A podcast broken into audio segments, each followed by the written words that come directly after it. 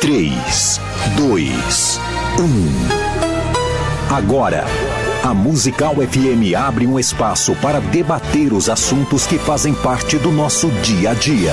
Sempre com convidados especiais para ajudar a esclarecer, iluminar a sua opinião. É a nossa missão. Direto dos estúdios da Musical FM na Avenida Paulista, debates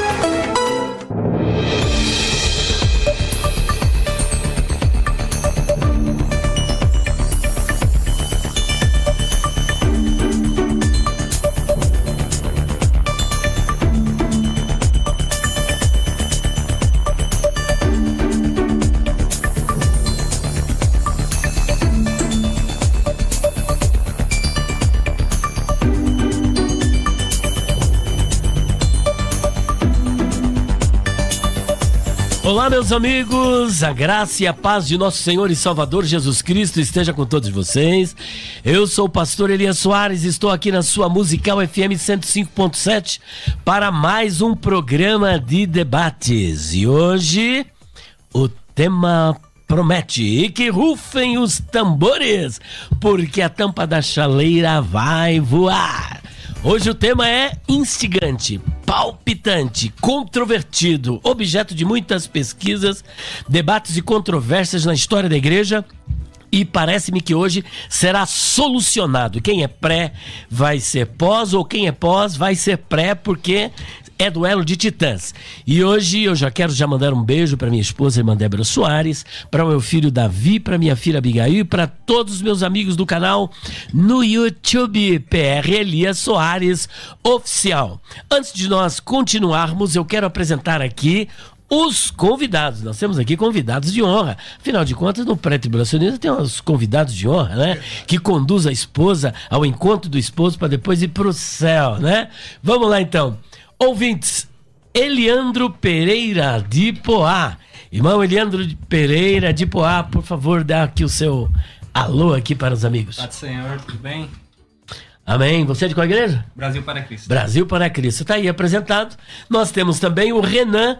Olha só, para italiano del Vecchio Susano, de São Paulo, lá perto de Poá.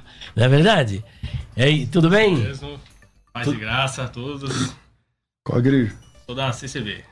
CCB, oh, muito bem-vindo, CCB, Congregação Cristã no Brasil. Temos ainda o Mateus de Itaquaquecetuba. Bora lá, Mateus, presente de Deus. Dá o seu alô. todos os irmãos aí, sou da Congregação Cristã no Brasil. Meu Deus, hoje. Olha aqui, hein? Que bênção! E temos o nosso amigo lá, o. João Batista, JB. João Iohanan, JB, lá do Espírito. Não, de Maranhão, São Luís do Maranhão. Shalom, graça e paz. É Amém. uma honra, é um prazer. Peço a Deus que inspire vocês aqui. Qual é o nome? É a igreja? É mais Ministério Apostólico Internacional Shalom, São Luís. Amém. Glória a Que Deus. Deus abençoe vocês. Amém, meus queridos. Bom, você pode também participar conosco. Nós temos aí uma votação, a enquete pré e pós. Como é que tá essa enquete?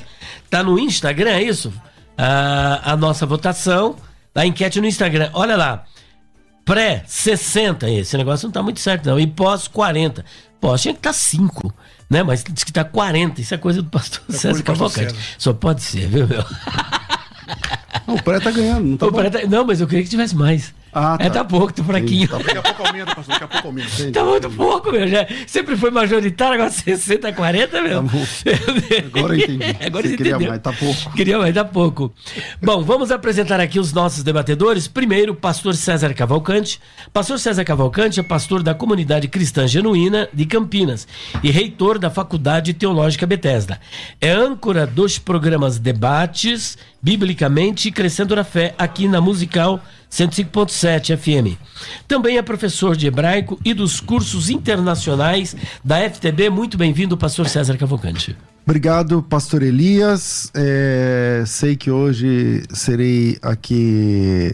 Haverá um debate dois contra um, porque eu mereço isso. Se você quiser, a gente, eu entro também. É, eu mereço.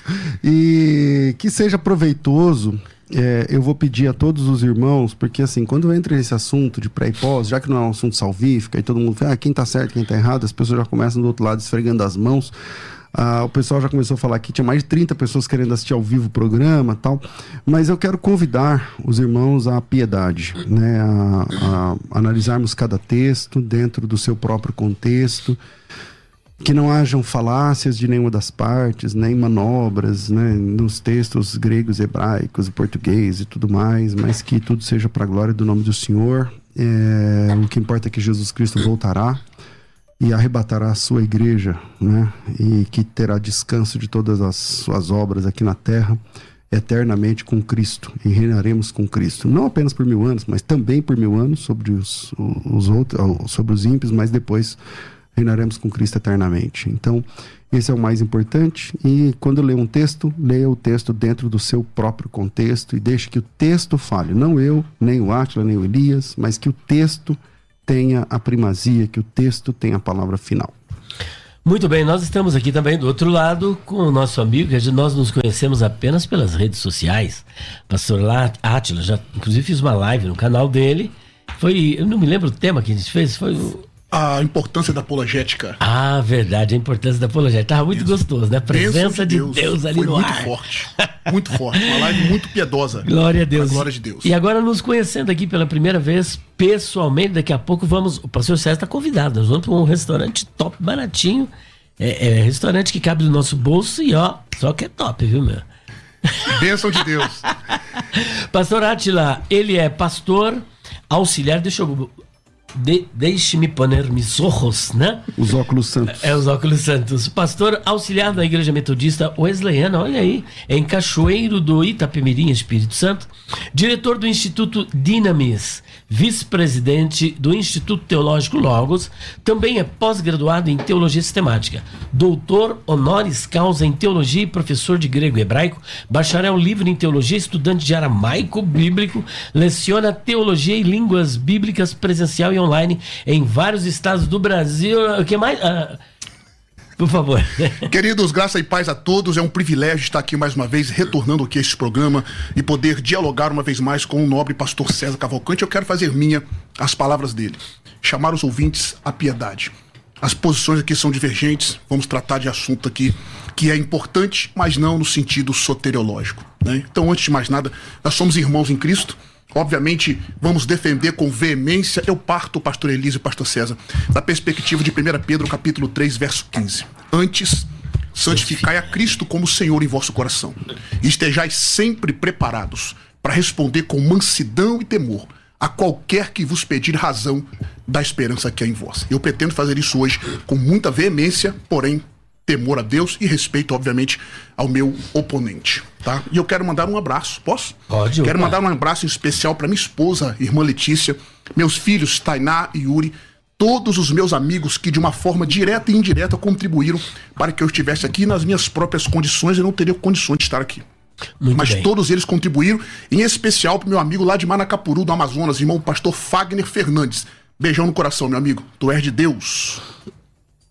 Muito bem, nós vamos dando continuidade a essa programação e hoje já quero dizer para os irmãos que cada um dos debatedores, é, nesse período inicial, terão quatro minutos para suas considerações iniciais e depois seguiremos com três minutos para cada um para réplica, tréplica, perguntas e respostas. Bom, é, quem, qual dos dois quer iniciar aqui? Quem é o mais jovem? Mais bonito sou eu, né? Agora, claro. quem, quem é o mais jovem? Quer iniciar, pastor César? À vontade. Posso? Então? Pode, pode, por favor. Ok. Vamos Pastor Átila Ribeiro, então, com a palavra.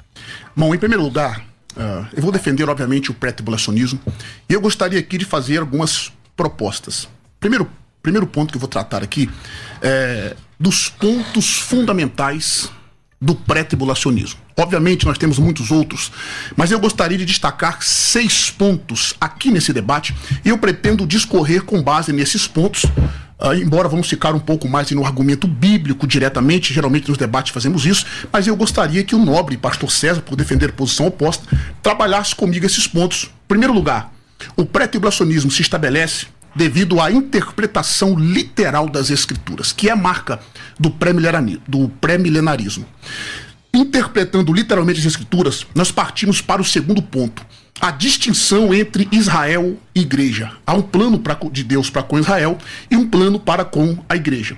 Em terceiro lugar, nós temos que distinguir a natureza da igreja. A natureza da igreja impede com que ela estiver em qualquer parte da grande tribulação.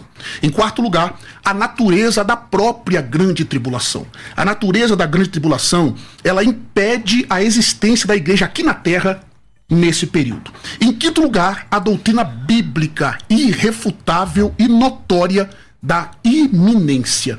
A esses cinco pontos, eu acrescento o argumento que eu chamo de argumento bíblico propriamente dito, eu também o chamo de coerência bíblica. Por exemplo, nós temos alguns textos que falam sobre o arrebatamento da igreja. Em ordem cronológica, nós temos, por exemplo, João capítulo 14. Eu gostaria muito que o pastor nos explicasse o que está em João capítulo 14.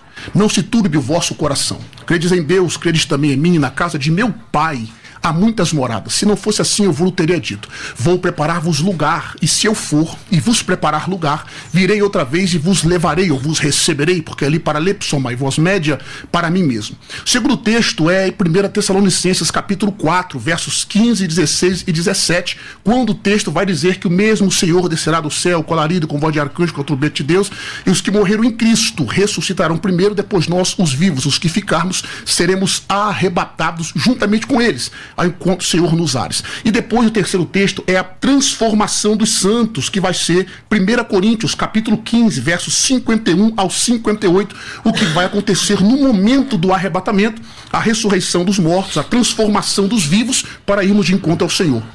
E os quatro textos clássicos da segunda vinda de Cristo em glória.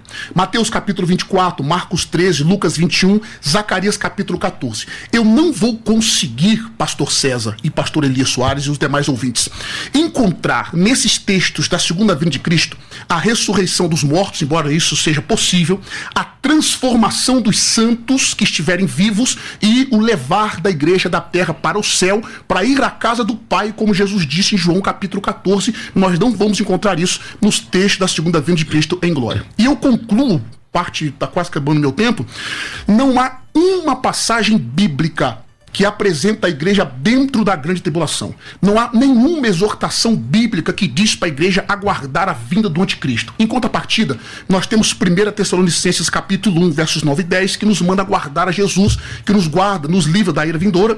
Capítulo 5, verso 9, que diz que nós não fomos destinados para ira, mas para a aquisição da salvação. E Apocalipse, capítulo 3, verso 10, que diz: Como guardaste a palavra da minha paciência, também eu te guardarei da hora da tentação que há de vir sobre todo mundo para tentar os que habitam sobre a terra. Claramente mostrando que a igreja será arrebatada antes desse período tribulacional. Esses seis pontos eu gostaria de trabalhá-los aqui nesse debate. Meu Deus, ele engoliu a Rádio Musical FM 105.7. Meu, chegou chegando. Pastor César, suas considerações. É óbvio que para fazer perguntas se gasta menos tempo do que para dar as respostas. Então não é possível que eu dê as respostas a todos esses seis pontos num, em quatro minutos. É. Eu não, acho que você não espera isso também aqui agora, né? Mas vamos lá. É, interpretação literal. É, interpretação literal do texto. Aí eu ia pedir qual é o texto que Jesus volta duas vezes, uh, literalmente. Existe um versículo onde Jesus Cristo volta duas vezes, literalmente? Não. Uh, já que você. O primeiro ponto que você colocou de seis é a interpretação literal do texto, aonde está escrito que a grande tribulação durará sete anos? Também não tem esse texto. Entendeu? Então, a menos que ele apresente os, os versículos, né? Eu não lembro desses textos. Que Jesus volta duas vezes, que a grande tribulação e também que as bodas do Cordeiro duram apenas sete anos e que, bom, os textos básicos, né, que, que os, os pré-tribulacionistas não têm, mas apresentam através de uma, uma espécie de manobra para construir a doutrina pré-tribulacionista, que é uma doutrina nova, no, com base na história da igreja. É, não consegue ver a ressurreição dos mortos nos textos, no texto escatológico de Jesus Cristo. É só ler os textos afins que você vai ter ali. Você mesmo citou Coríntios capítulo 15, enfim, que ali está elencado ali a. Aliás, Coríntios capítulo 15 é todo um texto falando sobre a ressurreição dos mortos. Agora, a história da igreja, irmãos, é passar por sofrimentos. Ser crente e aí passar por sofrimento não significa ter a ira de Deus sobre a igreja. A, a Bíblia diz que a ira de Deus se manifesta dos céus contra os filhos da impiedade. Então não é o caso da igreja. A igreja não sofre a ira de Deus. A igreja sofre, aliás, já sofre agora com a ira daqueles que odeiam a Deus. Ser igreja que ama Jesus no mundo que odeia Jesus significa sofrer. Jesus Cristo, pastor Atila, o senhor manja mais de grego do que eu, imagino, acho que sim. É, disse que nós seríamos suas testemunhas. Você sabe que testemunha em grego é mártir. O nosso chamado é para o martírio. O nosso chamado, quando Jesus nos chamou, o nosso chamado é para ir até, o, até as últimas consequências pela glória do nome de Jesus. Se o nosso chamado é esse, Jesus nos chamou de testemunhas, mártires, significa que é, no primeiro ano da igreja teve morte, no segundo ano da igreja teve morte. Muitos irmãos passaram por, por tribulações. E nesse momento, aqui a gente está falando do Brasil. E no Brasil, o cerco está se fechando. Enquanto a gente está falando aqui ao vivo, o STF está votando leis contra a vida, que é contra a palavra de Deus. E o que eu entendo é que esse cerco vai se fechando.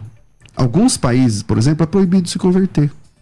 Alguns países, quem recebeu fotos do Paquistão na semana passada, 48 igrejas foram destruídas, queimadas, pessoas foram mortas. Eles já estão vivendo uma tribulação.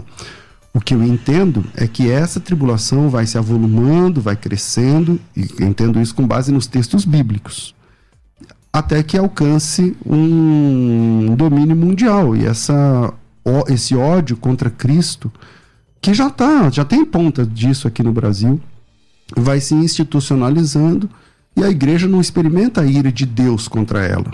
De modo nenhum. A Bíblia diz que a ira de Deus se manifesta contra os filhos da desobediência, ou da impiedade, ou da iniquidade, depende da versão que você tem aí. É, o que a igreja experimentou e continua experimentando é a ira dos ímpios, que vai governar o mundo inteiro e que vai perseguir a igreja no final. E é, é, é contra é, é isso que a gente chama de grande tribulação. Pastor Atila Ribeiro, o senhor ouviu atentamente as palavras do pastor César Cavalcante, por gentileza. Bom, em primeiro lugar, é, o que os ouvintes perceberam é a dificuldade do pós-tribulacionismo, e eu digo isso com óbvio respeito ao nosso pastor César, a dificuldade do pós-tribulacionismo em apresentar a resposta a essas perguntas. A resposta que ele deu, eu faço minhas palavras dele, é muito fácil perguntar do que responder. Né? Eu gostaria que ele pelo menos tivesse respondido uma, mas ele não respondeu, que fique bem claro, a nenhuma pergunta minha. Eu vou começar do que ele disse de trás para frente. Vamos começar pelo argumento histórico, que o pós-tribulacionismo se vale para dizer que a doutrina. Eu acho isso até estranho para alguém do cabedal do pastor César, que é um exímio mestre, um exímio professor, usar ainda esse argumento. Em primeiro lugar, primeiro porque ele não é verdadeiro. Que fique bem claro para todos os ouvintes. Segundo lugar, porque, olha, a doutrina da depravação humana, pastor César, ela só se estabeleceu na igreja a partir do quinto século. A suficiência das escrituras, o sacerdote de todos os crentes, a salvação pela fé, ela só se estabeleceu como doutrina a partir da reforma protestante. Só foi reconhecida a partir dali. Em segundo lugar, eu vou citar aqui os nomes, se eu quiser eu postar as referências posteriormente, por causa, como o senhor mesmo disse, do nosso tempo. Nós temos pré-tribulacionismo no decorrer da história. Né? Nós temos o sermão do Pseudo-Efraim, do quarto ao sexto século, aproximadamente. Nós temos o Codex Amiantinos, do século VII ou final, início do século VIII.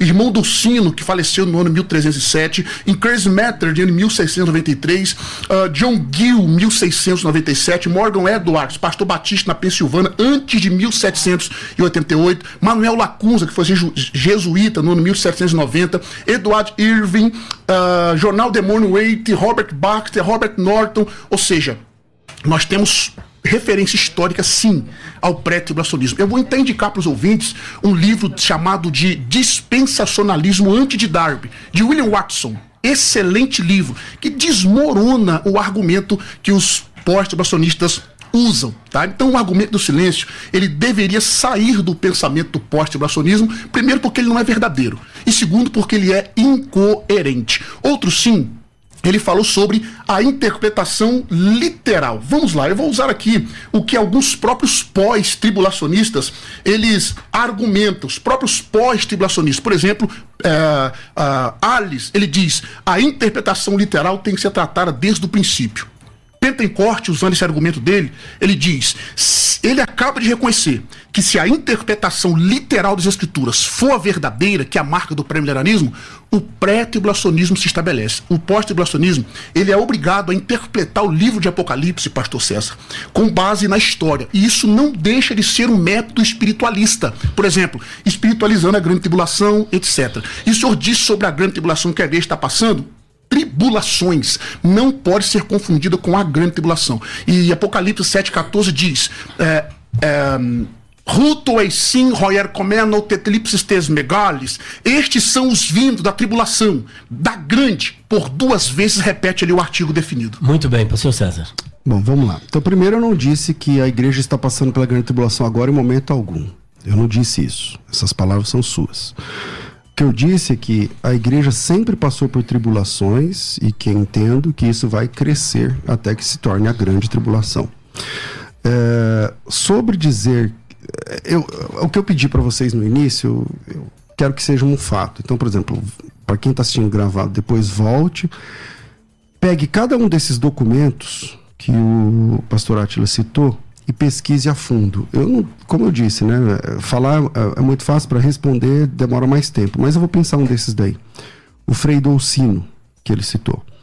É, o Frei Dolcino é um anticristão, é um anticristão filho de Satanás, que inclusive tem situações aí de assassinatos e tudo mais. É esse cara que ele está citando como base para pré-tribulacionismo. É, vamos lá.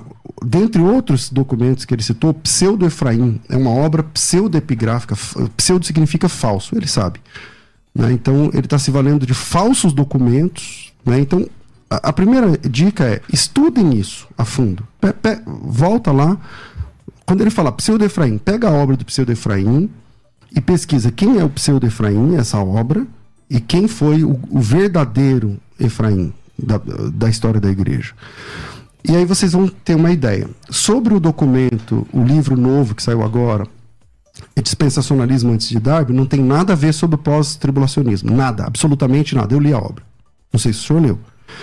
Aquela obra não fala nada sobre pós-tribulacionismo, nem sobre pré-tribulacionismo. Dispensacionalismo é um método teológico que divide a história da humanidade em dispensações. Inclusive, eu acho que é bem interessante o, pré, o dispensacionalismo. Então, o senhor trouxe esse, esse livro como se fosse uma prova de que desmontou o, pré, o pós-tribulacionismo, sei lá. Não é verdade. É, é, só ler o texto, é só ler o livro. Quem quiser, acho que é da chamada de meia-noite, leia o livro, ele vai falar sobre a história do dispensacionalismo, que de fato o dispensacionalismo tem muita base é, na história da igreja, diferente do, do pré-tribulacionismo. Como ele disse que não queria ser pessoal, eu também não quero ser pessoal. Então eu queria ficar nas quatro linhas da Bíblia, entende? Vamos para a Bíblia Sagrada. Eu perguntei aonde que a Bíblia diz que tem duas voltas de Jesus. Aí ele não respondeu. Aonde que a Bíblia diz que tem sete anos de grande tribulação? Eu queria saber essas respostas. Pastor, ainda tem 20 segundos. Pode usar. Por favor. Ok, bom, uh, vamos começar de trás para frente mais uma vez, né? Ele disse sobre o, o dispensacionalismo, eu lhe disse também sobre o irmão do sino, que é filho do Satanás e tal. Em momento nenhum eu disse que abraço as ideias. A única coisa que eu citei ali foi para mostrar que, do contrário do que o pós-tribulacionista, a maioria pelo menos, diz, é que não existe, o pré-tribulacionismo é uma doutrina nova e tal. A única argumento que eu usei foi esse. De fato, eu conheço a história do Dolcino, do pseudo Efraim, do verdadeiro Efraim, li o livro de Watson sobre o dispensacionalismo de Darby. Agora, pastor, é possível ser dispensacionalista e não interpretar literalmente as escrituras? Claro, não, não tem só uma estrutura de, não, só pergunta retórica, pastor. Pergunta retórica. Ah, não é para responder? Não, só, tá só dizer sim ou não. É impossível. Não, pergunta retórica não é que você responde com sim ou com não. Tá. Veja que, okay. que é pergunta retórica então, primeiro. É impossível, queridos. É impossível, queridos, ser dispensacionalista e não interpretar literalmente. Né? Tudo bem, vamos então aos textos bíblicos. Eu queria citar o meu terceiro argumento aqui. Ele me perguntou, mas ele não respondeu. Quando o senhor responder onde está a ressurreição dos santos, o arrebatamento da igreja nos textos da segunda vinda, aí eu respondo a segunda pergunta do senhor. Onde está? Não respondeu, não. Mas, vou, mas, tudo bem. O senhor não respondeu, mas eu vou responder para o senhor para ficar legal. Vamos lá. Uh, o pós-tribulacionismo, com esse argumento, eles estão tentando fazer uma teologia com base no silêncio. Ele pensa que é nós que estamos fazendo isso. mas quem está fazendo são eles. Por exemplo, pastor, nós não temos a menção do nome, que fique bem claro, Trindade na Bíblia. O senhor consegue me apresentar algum? Não tem.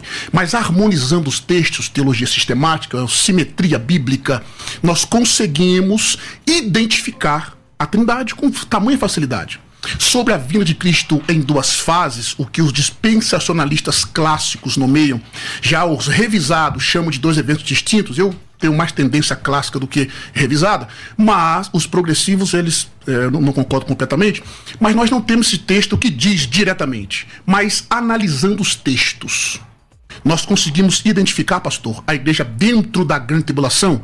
Não. O senhor também usa o argumento do silêncio, porque na grande tribulação o que vai sobrar para os irmãos pós é confundir os santos que estão lá com a igreja. Aí eu vou partir na minha próxima fala, que o ouvinte fique bem, porque não tenho tempo suficiente agora, para explicar sobre a natureza da igreja e a natureza da grande tribulação, para desmistificar essa história de que as tribulações que nós estamos passando, a igreja sempre passou. Com base nesse argumento, pastor, Deus vai ter que fazer, sabe o quê? Com, com base no que o senhor está dizendo. Ressuscitar aqueles que morreram e não passaram por tribulações na época da igreja. Porque se fato a igreja tem que passar por tribulações, de fato é obrigada a passar, Deus vai ter que fazer isso. E aqueles que não passaram por tribulações. Eu volto a palavra para o senhor. Pastor César. Bom, vamos lá. Deus não tem que nada. Deus não tem que nada. Só com base no argumento Ele- do senhor. Não, mas eu não disse isso. Eu não disse nem de entender isso. Eu disse que passar por tribulação é a experiência comum da igreja. É a experiência comum da igreja. Porque a mesma, fala, a mesma ideia, eu faço o contrário, devolvo a gentileza. E os irmãos que estão passando por tribulação agora? São 200 mil cristãos mortos pela sua fé por ano. Então Deus está sendo injusto com eles? Então, é, é, vamos tirar essa questão da, da equação, como eu disse, vamos para as páginas da Bíblia Sagrada. Acho que fica mais fácil. É, os, os- o, o pré-tribulacionismo, ele é, é uma doutrina jovem, sim. Ela é uma doutrina jovem, sim. O que tem na história da igreja é, depois de vasculharem bastante, encontraram lá alguns hereges, alguns hereges, como esse Dolcino, ou livros que não têm nenhum tipo de credibilidade, como o Pseudo Efraim e tal. Ele citou mais um ou outro aí, que eu, um eu nem, nunca nem vi falar. Mas é, esse material não é um material. Quando eu digo que na história da igreja não existe, por exemplo, é, arianismo, o arianismo tem uma posição sobre a cristologia, mas isso não é considerado como parte da história da igreja. Mesmo que Ário seja um heresiarca da igreja. Por quê? Porque é herege, não conta. Então, apresentar documentos hereges, primeiro acho que é feio para quem dá aula de teologia, para quem ensina sobre a história da igreja e tal, tudo mais. Então a gente está falando de documentos críveis.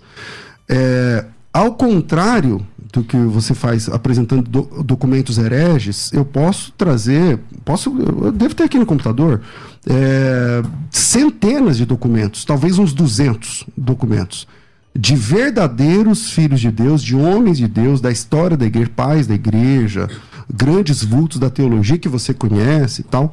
Todos eles são pós-tribulacionistas. Você foi apresentado da igreja metodista, eh, muito embora é uma linha mais nova do metodismo. Metodismo é pós-tribulacionismo, é pó- pós-tribulacionista.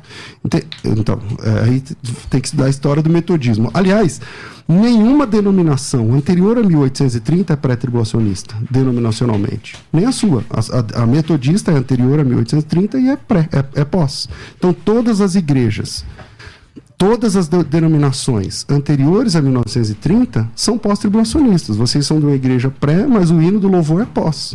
Por quê? Porque os hinos são mais antigos do que a teologia que foi feita recentemente. Bom, é, é, acabou certinho, olha só. Começou e ele terminou. Nós vamos agora para o nosso primeiro break. Depois. é, Eu acho que eu nós minha vamos. é, não, mas é que nós vamos. É o chamado break. É que o senhor Você começou. quis começar, terminou É, comigo. Terminou com ele. E Tá pela bom. primeira vez eu Senão vejo você isso- começa e termina. E pela primeira vez eu vejo isso acontecendo certinho, né? Verdade. Aconteceu certinho. Então nós vamos para o nosso primeiro break, depois nós voltaremos, mas eu gostaria é, é, que vocês voltassem fazendo um debate bíblico. É o que eu queria desde o começo. Faz meia hora que nós estamos aqui divagando em história, Vamos muito pro texto, legal, vamos pro texto. mas vamos para a Vamos. Bíblia. Bom, vamos então agora para o nosso primeiro break e daqui a pouco voltaremos com a Bíblia. Quer ter acesso ao melhor conteúdo? Acesse youtube.com barra musical FM 1057. Inscreva-se e acione o sininho para não perder nenhum conteúdo do nosso canal. Musical FM. Mais unidade cristã. E o nosso recado, o recado da Faculdade Teológica Bethesda, da FTB, é para você que ama estudar a palavra de Deus e quer fazê-lo em profundidade. A FTB tem um curso fundamental em teologia com duração de 18 meses, tem um curso intermediário em teologia com duração de 12 meses, vamos falar em semestres, três semestres o fundamental, o primeiro, dois semestres o intermediário e mais três semestres o nível avançado. São oito semestres no total e você pode participar é, dessa, desse projeto como um todo, chamando pelo WhatsApp 99007 6844 99007 6844 e pedindo, solicitando a sua vaga no curso de teologia. Ao solicitar a sua vaga, se for no dia de hoje, hoje é, a promoção é a seguinte: você vai estudar os oito semestres, isso dá, dá quatro anos, isso dá 48 meses, tá? 48 meses. Deixa eu ser bem direto aqui para vocês. Como é um curso livre de, de formação em teologia, com três formações, três certificações, fundamental, depois intermediário, depois avançado, é, o tempo é, é, o aluno que o aluno pode acelerar esse processo. Tem gente que faz na metade do tempo, ao invés de demorar quatro anos, faz em dois anos, tá certo? Seja como for, se você fizer em, sei lá, 3 anos, tá? São 36 meses. Qual é a promoção da FTB? Você paga só 12 mensalidades e não paga mais nada. Você paga só. Primeiro valor, né? 199 reais é baixo, é, é bem legal. Detalhe: 199 reais pelos três níveis, tá? Pelos três níveis. Pastor, quanto funcionaria cada nível? Eu já te falo. Fundamental 99, intermediário 160 e avançado 240. Somando tudo dá 499. Então o certo é pagar 499 vezes 48 meses. Normal. Na FTB, nessa oportunidade, esquece os 499. Então, metade de quatro, vou colocar 500 reais, metade disso aí dá 250. Esquece também. Você vai pagar 199. Só que ao invés de você pagar todo mês, todo mês, todo mês, todo mês, enquanto você estudar, você paga apenas 12 mensalidades. nada mais do que isso. Não precisa pagar entrada, não precisa pagar matrícula, não precisa comprar material. Olha, só material didático são 56 disciplinas. 56 disciplinas. Cada uma custar 100 reais, já dá 5.600. Esquece, você não tem que comprar.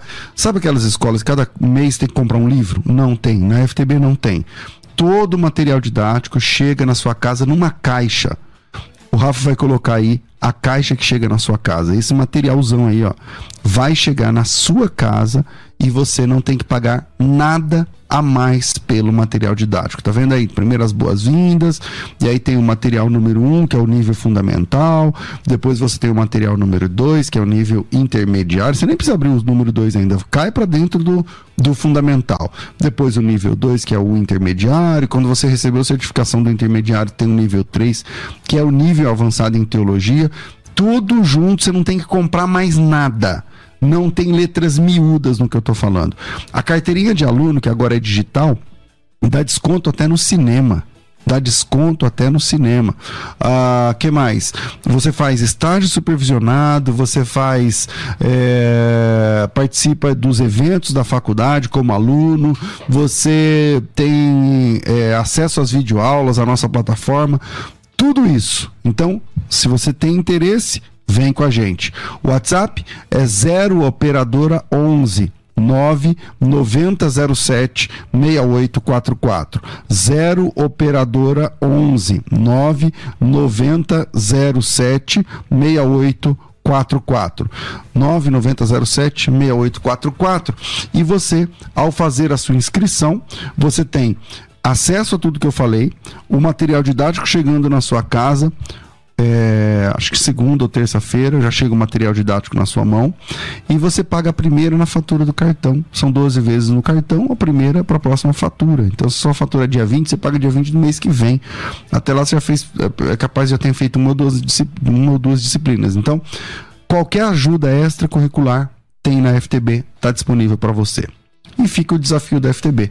Se você encontrar no Brasil um curso ou material que oferece tudo que a FTB oferece, não é o preço, aqui não é um assunto para cobrir o preço. O desafio da FTB não é sobre preço, é sobre qualidade de produto e serviço.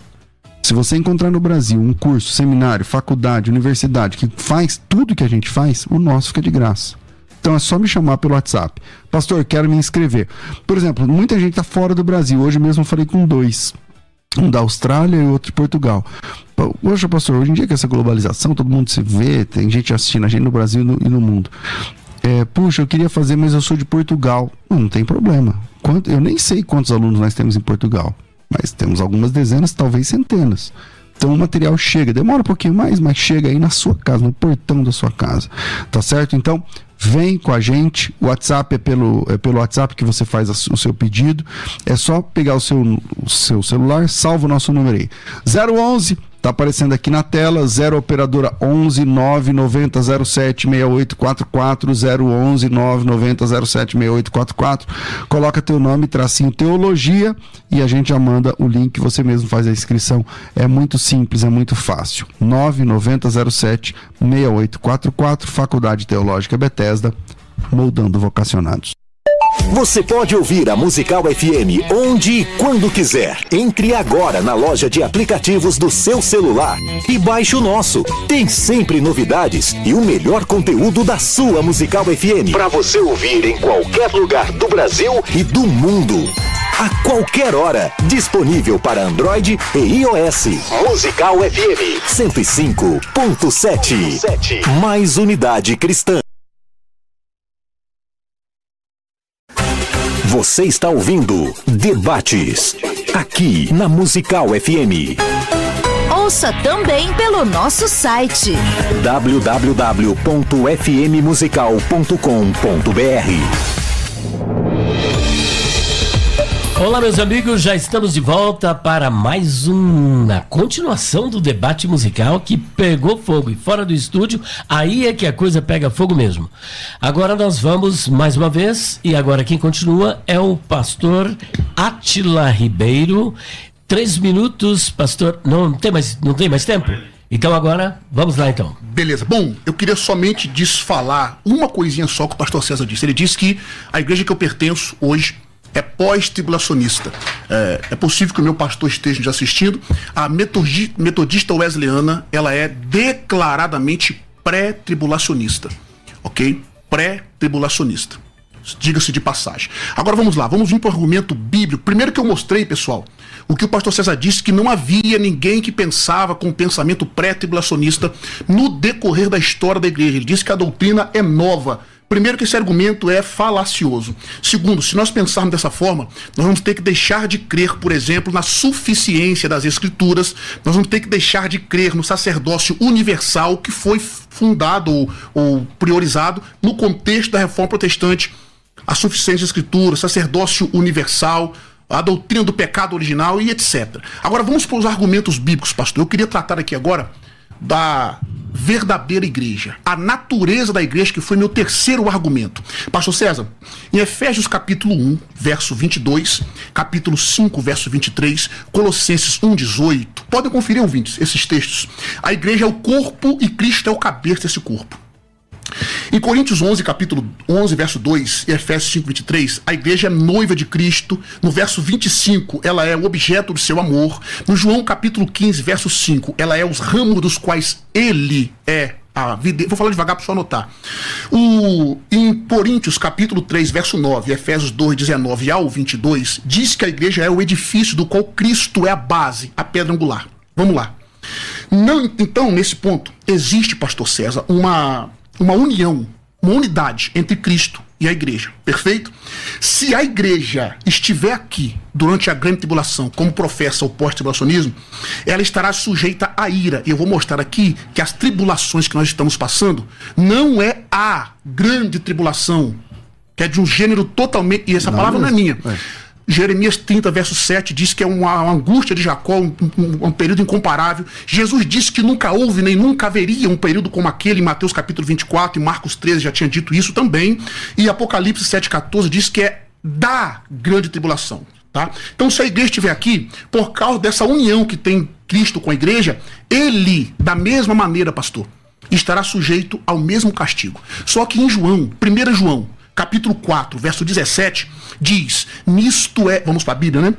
Nisto é perfeito amor para conosco, para que no dia do juízo tenhamos confiança, porque qual ele é, somos nós. A igreja, pastor, ela já é aperfeiçoada e liberta desse julgamento. Romanos capítulo 8, verso 1, João capítulo 5, verso 24, a 1, Corin... 1 João capítulo 4, verso 17 que eu disse. Se a igreja estiver aqui novamente, ela vai estar sujeita a esses julgamentos e as promessas de Deus, elas não teriam efeito.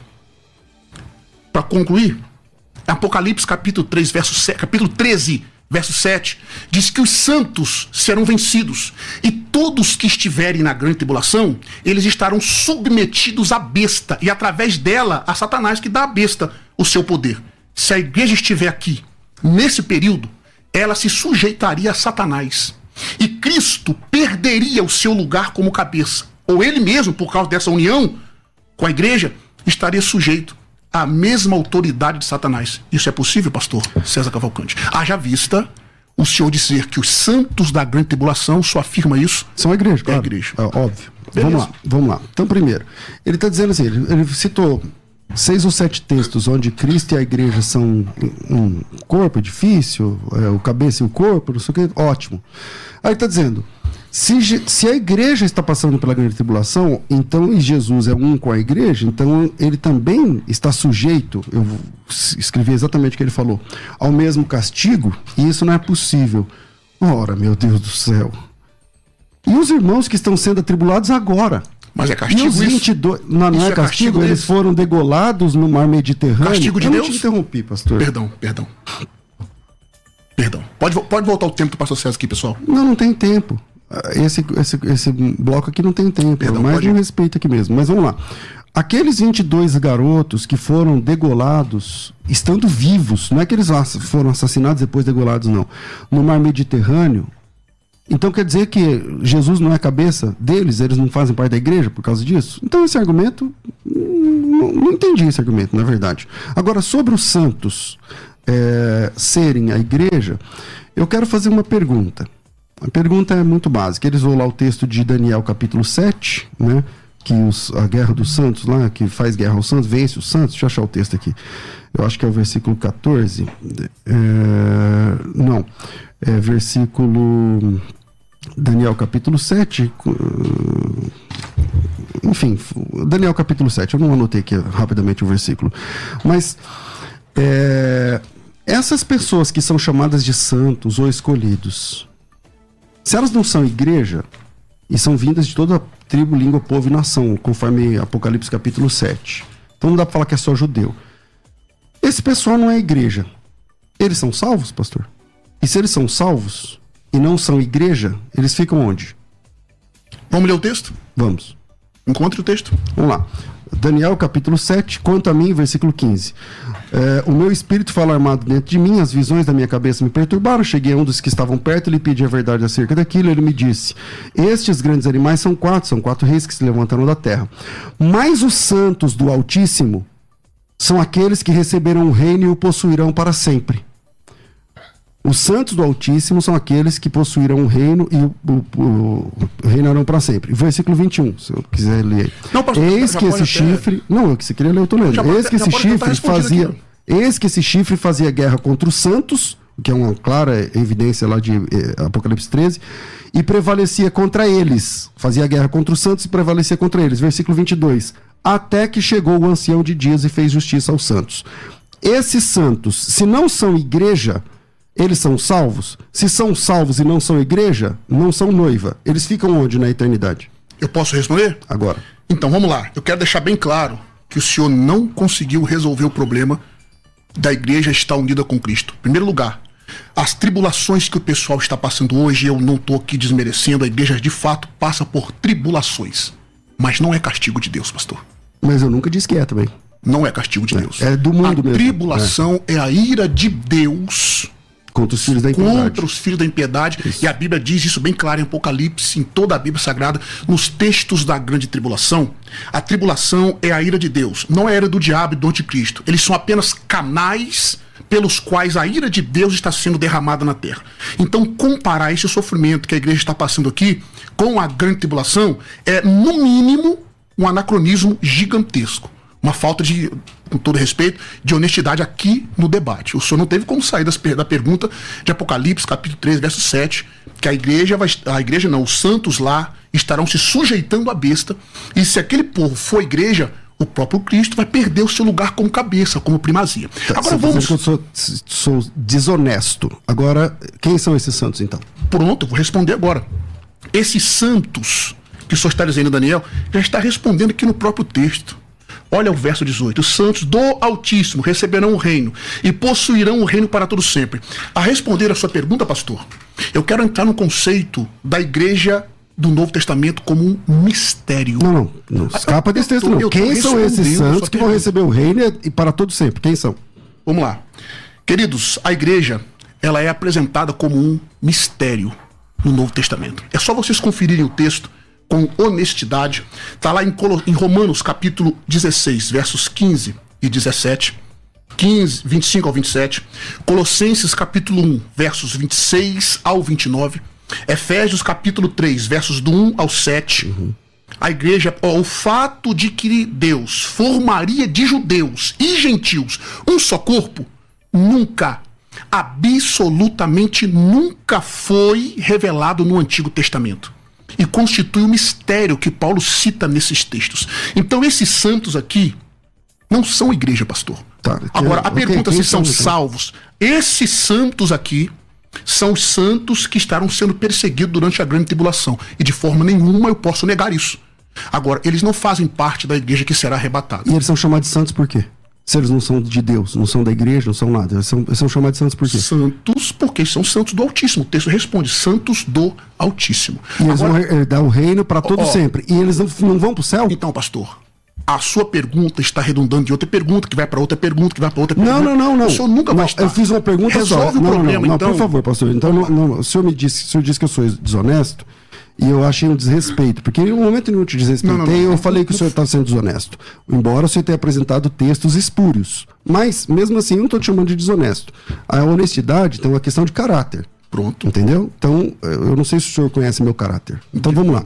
Quando Daniel cita os santos do Altíssimo, eu perguntei quem são eles e como funciona essa salvação. Foi a minha primeira pergunta. Não, não foi essa a sua pergunta. Foi. É só voltar o texto. É só voltar o, o vídeo. Depois você assiste. perguntou quem são aqueles santos. Isso. E são como salvos. funciona essa salvação se eles não são igreja? Eu já respondi. Tem dois céus. Eu já respondi. Agora eu queria que o senhor resolvesse o problema de Apocalipse, capítulo 13, verso 7, que eles vão estar sujeitos. E eu queria que o senhor resolvesse o problema que a própria Bíblia. Faz uma apresenta. pergunta em Apocalipse 13, 7, que eu não entendi a sua pergunta. Vamos lá, Apocalipse 13, 7. Qual é a sua Então, pergunta lá? É aí que eu tô falando, pessoal. Temos Veja mais três minutinhos e depois. Quando eu falo é, desonestidade, não estou tocando no sentido do seu caráter. O senhor está se fazendo aqui como assim? O, o- de fato, o senhor entendeu, pastor? A pergunta Não, eu não entendi a pergunta de 13, 7. Por favor. Por- eu não Aqueles- entendi a sua pergunta de 13, 7. Por favor. Então eu vou reformular a pergunta e vou deixar o senhor à vontade Ok. para o senhor responder. Ok. E eu não vou lhe interromper. Em Apocalipse, capítulo 13, verso 7, mostra que os santos são vencidos. Uhum. Por que, que eu já acho, o pastor Elias e os, e os irmãos que estão nos ouvindo? Já é um anacronismo aqui. Porque em Apocalipse 3,10 promete que o povo será guardado, preservado, a expressão ali, preservado, guardado, da hora. E aqui, nesse momento, eu não estou nem tratando da questão se vai ser antes ou se depois. Se o senhor pensa que ali, da base pro pós, a igreja tem que ser guardada. Só que aqui esses santos são vencidos, certo? E todos os que estiverem. É só ler Apocalipse 13, do 7 em diante. Todos vão ser vencidos e vão ser submetidos à besta, através dela, a Satanás. Que dá para besta o seu poder. Se a igreja estiver aqui nesse período, ela vai estar sujeitando a, a- a ira. E Cristo, Entendi a como é o cabeça. Entendi a. Isso é possível? Então, vamos lá. Então, primeiro, Apocalipse 13, 7 não tem nada a ver com Apocalipse 3, 10. Nada, nenhum tem nada a ver, absolutamente nada a ver. Apocalipse 13, versículo 7, quem tem uma Bíblia que tem referência, a referência vai jogar de novo em Daniel capítulo 7, versículo 21, que é exatamente a pergunta que eu te fiz. Qualquer Bíblia vai te jogar lá para Apocalipse para Daniel 7:21. Lá tá, em Apocalipse 13 está dizendo assim: Foi dado que pelejasse contra os santos e os vencesse. Deu-lhes autoridade sobre cada tribo, língua e nação, adorar Laão e tal, tal, tal. O que ele está dizendo aqui que essas pessoas, esses santos aqui, foram mortos pelo poder do anticristo, foram mortos pelo poder da besta durante 42 meses, que dá 3 anos e meio, e tudo mais. E esse texto é exatamente o correspondente do Novo Testamento ao texto de Daniel capítulo 7, que o senhor não, conseguiu não conseguiu responder. Nisso daí Lá em. Daniel capítulo 7, está dizendo que fazia guerra contra esses santos até que veio o ancião de dias. Ou seja, o ancião de dias é Cristo, acho que o senhor também concorda. Então, essa guerra e essa perseguição contra os santos, que é a igreja, acontece até que Jesus Cristo volte. Quando Jesus Cristo volta, acaba a perseguição, e aí, nesse dia, Jesus Cristo vai vencer o exército do anticristo. Está respondida a pergunta. O senhor pode ler Apocalipse 13, 7 para mim, pastor? Foi-lhe dado que pelejasse contra os santos e os vencesse. Quem Deus, venceu os santos ali? O anticristo. É, e aí, é possível a igreja perder para o anticristo? Bom, é só você visitar a Coreia do Norte, é só você ver qualquer lugar. O anticristo existe. Então, com essa fala, o senhor está dizendo que Jesus prometeu que as portas do inferno não, não prevaleceriam. Então, aquela promessa de Jesus, então, para a igreja. mas ela aqui não está dizendo que foi- foram todos os santos. Ah, Ele ele- pelejou contra santos e venceram. E esses santos são os mesmos que Então, ressuscitam está- Então, o gloriosamente. senhor está desmembrando a igreja. A parte da igreja perde e a outra não. Eu vou É te mostrar está isso na prática. Vamos lá. É, Tessalonicenses, segunda carta de Paulo aos Tá Tessalonicenses. vendo como vai- é que tá ficando difícil, pastor? Não tá, não. Tá sim. Tá vendo como é que tá É, ficando é, difícil? é uma brincadeira? Você tá zombando? Não, beleza, eu, eu aceito, não tem problema. Se é uma brincadeira, tá tudo bem. Vamos lá. É, em Tessalonicenses, na segunda carta de Paulo aos Tessalonicenses, capítulo 1, diz assim, ó. Versículo 5, 4. A tal ponto que nós mesmos nos gloriamos de vós nas igrejas de Deus Só tá lendo vista. lendo qual livro, pastor? Segundo aos Tessalonicenses, capítulo 1. Capítulo 1. A tal ponto que nós mesmos nos gloriamos de vós nas nossas igrejas, à vista da vossa constância em todas as vossas perseguições e tribulações que suportam.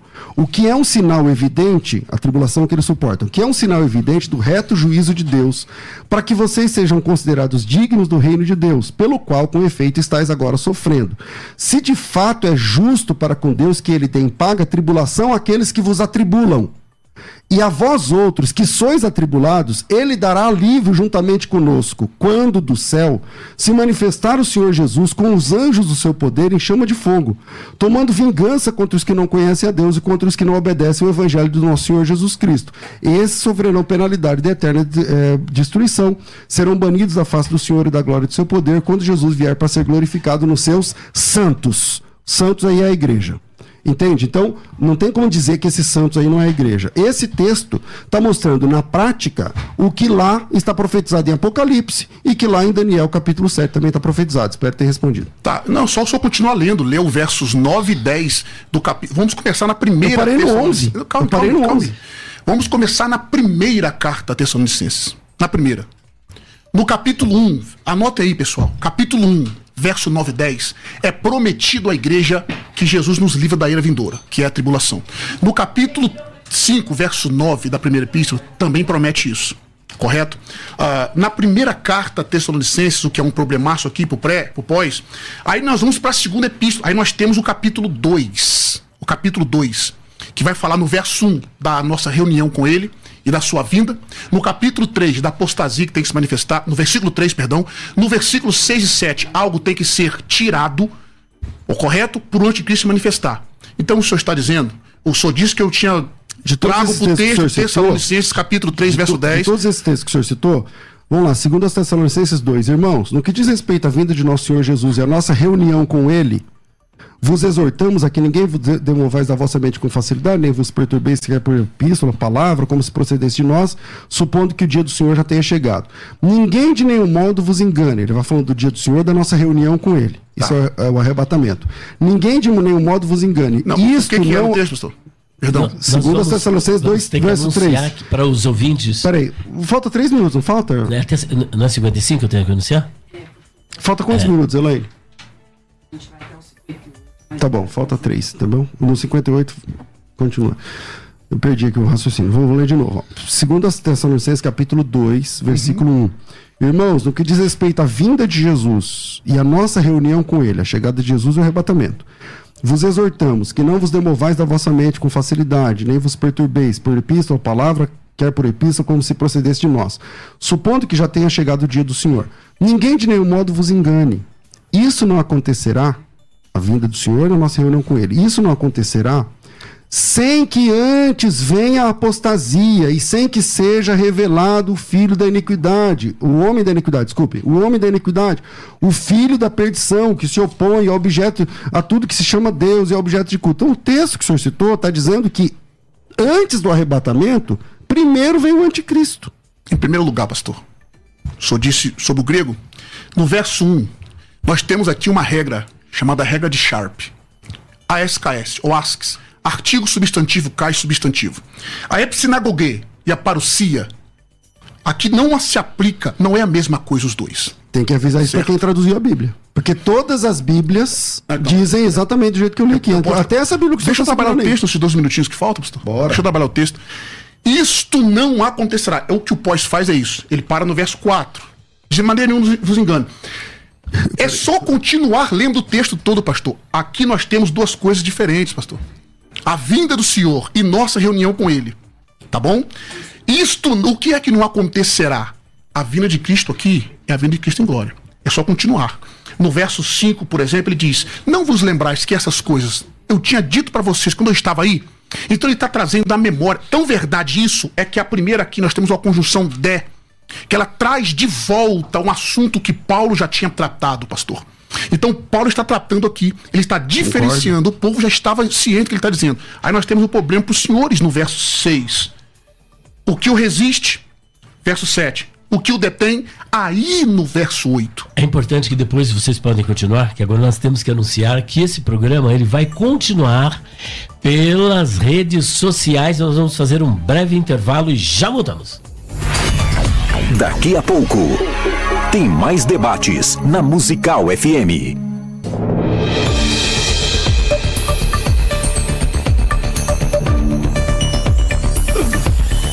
Olá, meus amigos, já estamos de volta pela sua Musical FM e agora pelas redes sociais. Meu Deus, o chão aqui tá tremendo, eu tô com medo aqui porque eu tô nem sei, no 14 andar. Jesus amado, que ele volte logo, viu? Mas tá muito bom, como você pode ver. Meus queridos, rapidamente eu quero dizer para vocês que nós temos uma mega master Blaster Plus promoção de livros, perguntas difíceis de responder, volume 1, volume 2, volume 3, volume 4, volume 5. Olha só que maravilha! Esta mega promoção de 770 reais por apenas 360 reais. Com quem se casou Caim, onde esteve Jesus 12 aos 30, que era o espinho na carne de Paulo, quantas cruzes havia na época de Jesus, Jefté sacrificou sua filha, quem foi Maria Madalena, o que, que a mulher de Jó disse para ele, escatologia que é o tema que está aqui fervilhando mais de 100 questões, porque eu não sou pós-tribulacionista, a questão sobre a imortalidade da alma, são centenas de questões por apenas 360 reais. Você pode estar entrando em contato conosco pelo 0 operadora 11 94901 6633 0 operadora 11 9 49016633 ou 0 operadora 11 94626 3000. E vamos continuar agora com o nosso debate. Era eu ele acho que que era ele que Era estava concluindo. Depois o pastor César terá a palavra e eu quero fazer uma pergunta para cada um dos dois debatedores. Perfeito. Bom, só concluindo aqui, pastor, meu raciocínio nesse texto, o senhor usou 2 Tessalonicenses, veja só. Dois, né? É. Aí o senhor disse aqui no, no verso de número 2, o senhor disse, no verso 3, perdão, ninguém de maneira alguma vos engane, porque não será assim. Ou seja, isso não acontecerá sem que antes venha apostasia. Ele está dizendo o- no seu pensamento é: o arrebatamento não vai acontecer sem que venha apostasia, se manifeste o homem do pecado. O senhor é um exegeto. O senhor é um professor de, de línguas bíblicas, inclusive o grego. E o senhor sabe que isso aqui não está apontando para o arrebatamento. É, eu não sou professor de grego. Mas. É, de hebraico. Tudo, tudo bem, tudo bem. Perfeito. Aqui nós temos dois substantivos no verso 1. Epsinagogue e parousia. Há uma regra de Sharp. Existem seis regras, queridos. Chamadas de regra de Sharp. Só a primeira que ficou conhecida como a regra de Sharp.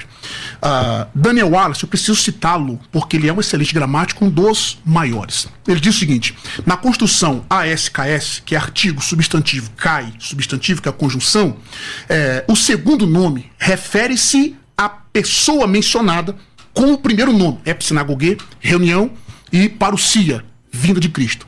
Refere-se à primeira pessoa quando não for impessoal, não for plural e não for nome próprio. Aqui, por exemplo, são os dois substantivos impessoais. O Alice diz o seguinte: de acordo com Sharp, a regra só é aplicada exclusivamente com nomes pessoais singulares, nomes não próprios. Eu vou eh, evitar agora os termos técnicos, pessoal, mas só resumindo. Aqui, o arrebatamento, que é a, vin- a reunião e a vinda de Cristo, não é a mesma coisa. Sabe por que, que não pode ser, pastor, pastor César? Porque Sharp fez essa regra, encontrou essa regra, para defender a divindade de Cristo em, segunda, em Tito, capítulo 2, verso 13. Se nós aplicarmos aqui dizendo que os dois referem-se ao mesmo evento, nós vamos minar a regra de Sharp sobre a divindade de Cristo e vai tornar essa. Rapidinho, pastor, só, deixa eu falar à vontade depois. Não, eu já entendi isso, Você já entendeu? entendi. Então, tá, resumindo então, resumindo. Aqui não é o arrebatamento. Ele não está dizendo que a apostasia vai acontecer. Primeiro lugar, pastor, nas seis primeiras traduções, o senhor está falando que ia falar de Bíblia, né? Nas seis primeiras traduções inglesa, apostasia era traduzido como retirada. E eu não quero nem discutir isso aqui agora, porque não vai dar tempo. É traduzido como retirada.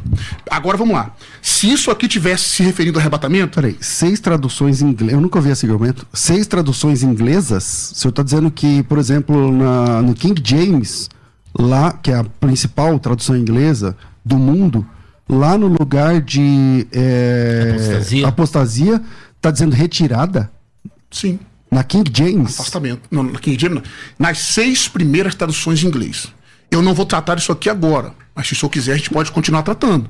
Nas não, eu seis- quero esse, eh, qu- Quais são essas seis? Porque a principal é a, é a King James. Na King James eu sei. A King James não tem. Ent- Então o senhor está dizendo que tem Não, seis. Resolve o problema. Resolve o problema aqui então desse Então, enquanto eu resolvo, você acha seis. Vambora, botar aqui bora lá. agora. Vamos lá. Ah, vamos lá. Esse negócio de é, regra de Sharp, lá não sei o que, tal. Sharp é marca de televisão para mim. é. o, o texto, o texto está bem traduzido em português. E em português, eu vou ler em outra versão. Eu vou ler em ou- em outra versão.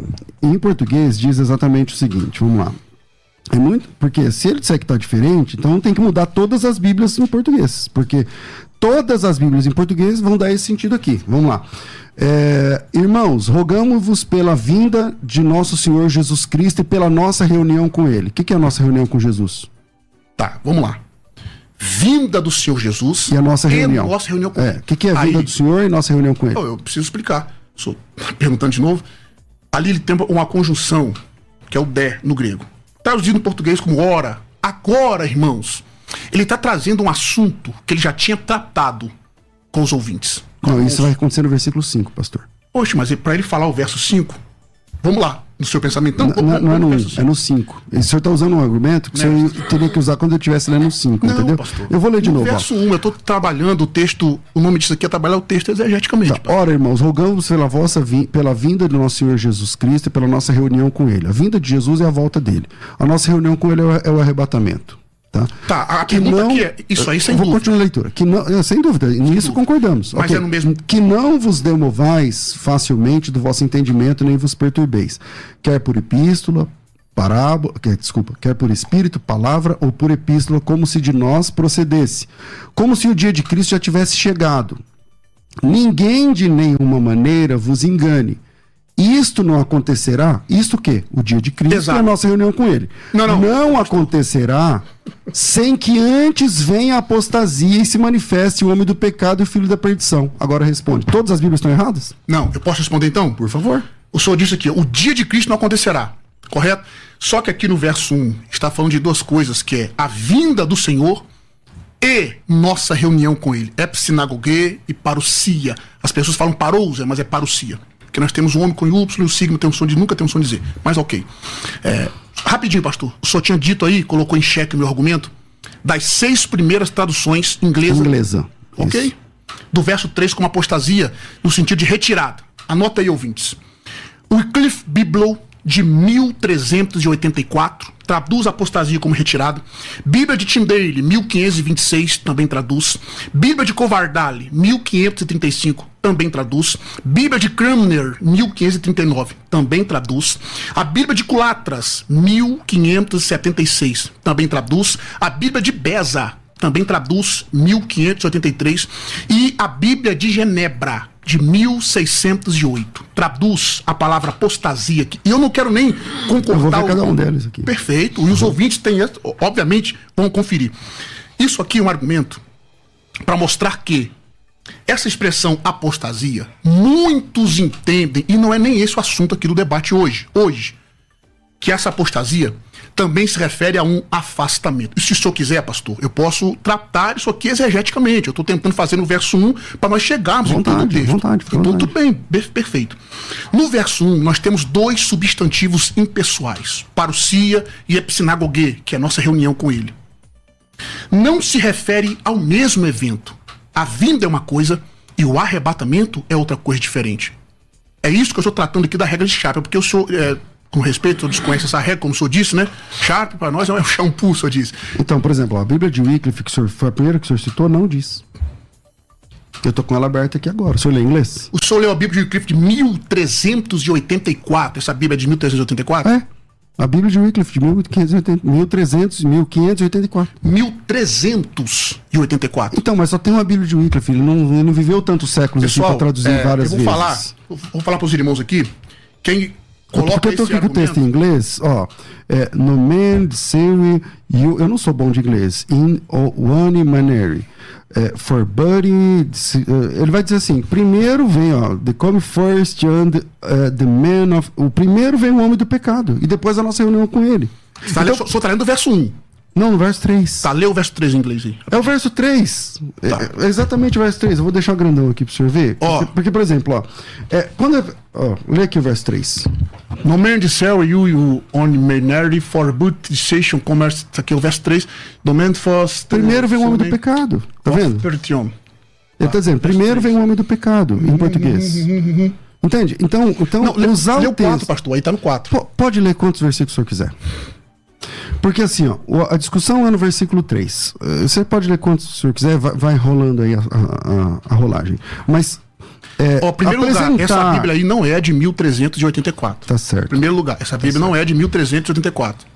Eu já passei por essas coisas. Tá, mas, mas deixa eu lá. fundamentar, pastor, pro senhor, porque senão o pessoal vai, o senhor tá colocando meu argumento em xeque. Eu vou Claro que eu tô. É claro que eu tô. Tá, eu vou pedir para todos os ouvintes que eu pedi logo, logo no começo pesquisar o nome de todas essas Bíblias e perceberem que não é Façam um fato. Isso que o senhor falou não é um fato. Talvez o senhor pesquisou em algum lugar um estudioso que estava errado lá nesse lugar. Winehouse, um estudioso chamado Winehouse, em Apostasia em 2 Tessalonicenses 2:3. Uhum. Sabe de onde está essa, essa citação aqui, pastor? Do livro de Walvoord. Walvoord, o arrebatamento. Querido, se eu estou com o meu argumento errado, Valvord está errado, está sendo colocado em xeque pelo pastor. Uh, Winehouse também está errado, viu? Todas essas seis Bíblias, não é 1500 que senhor citou aí, é 1384. As seis primeiras traduções inglesas. Ok, pastor? Não é essa, essa aí não é de 1384. Essa aí é de 1500 e pouco. Essa aí não é a primeira. Essa aí, no mínimo, deve ser a terceira tá? Então a primeira é 1384, que é o Wycliffe Biblo. A segunda, Bíblia de Tyndale, 1526. Bíblia de Covardale, 1535. Bíblia de Cramer, 1539. Bíblia de Culatras, 1573. Bíblia de Beza, 1583.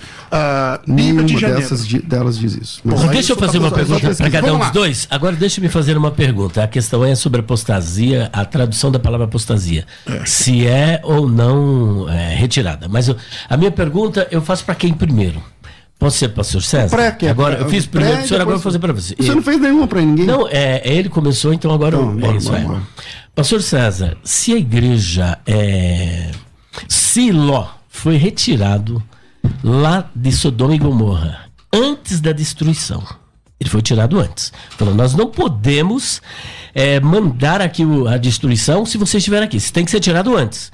Se ele foi tirado antes da destruição e Noé também foi tirado antes do dilúvio, por que, que a igreja também não pode ser tirada antes da grande tribulação?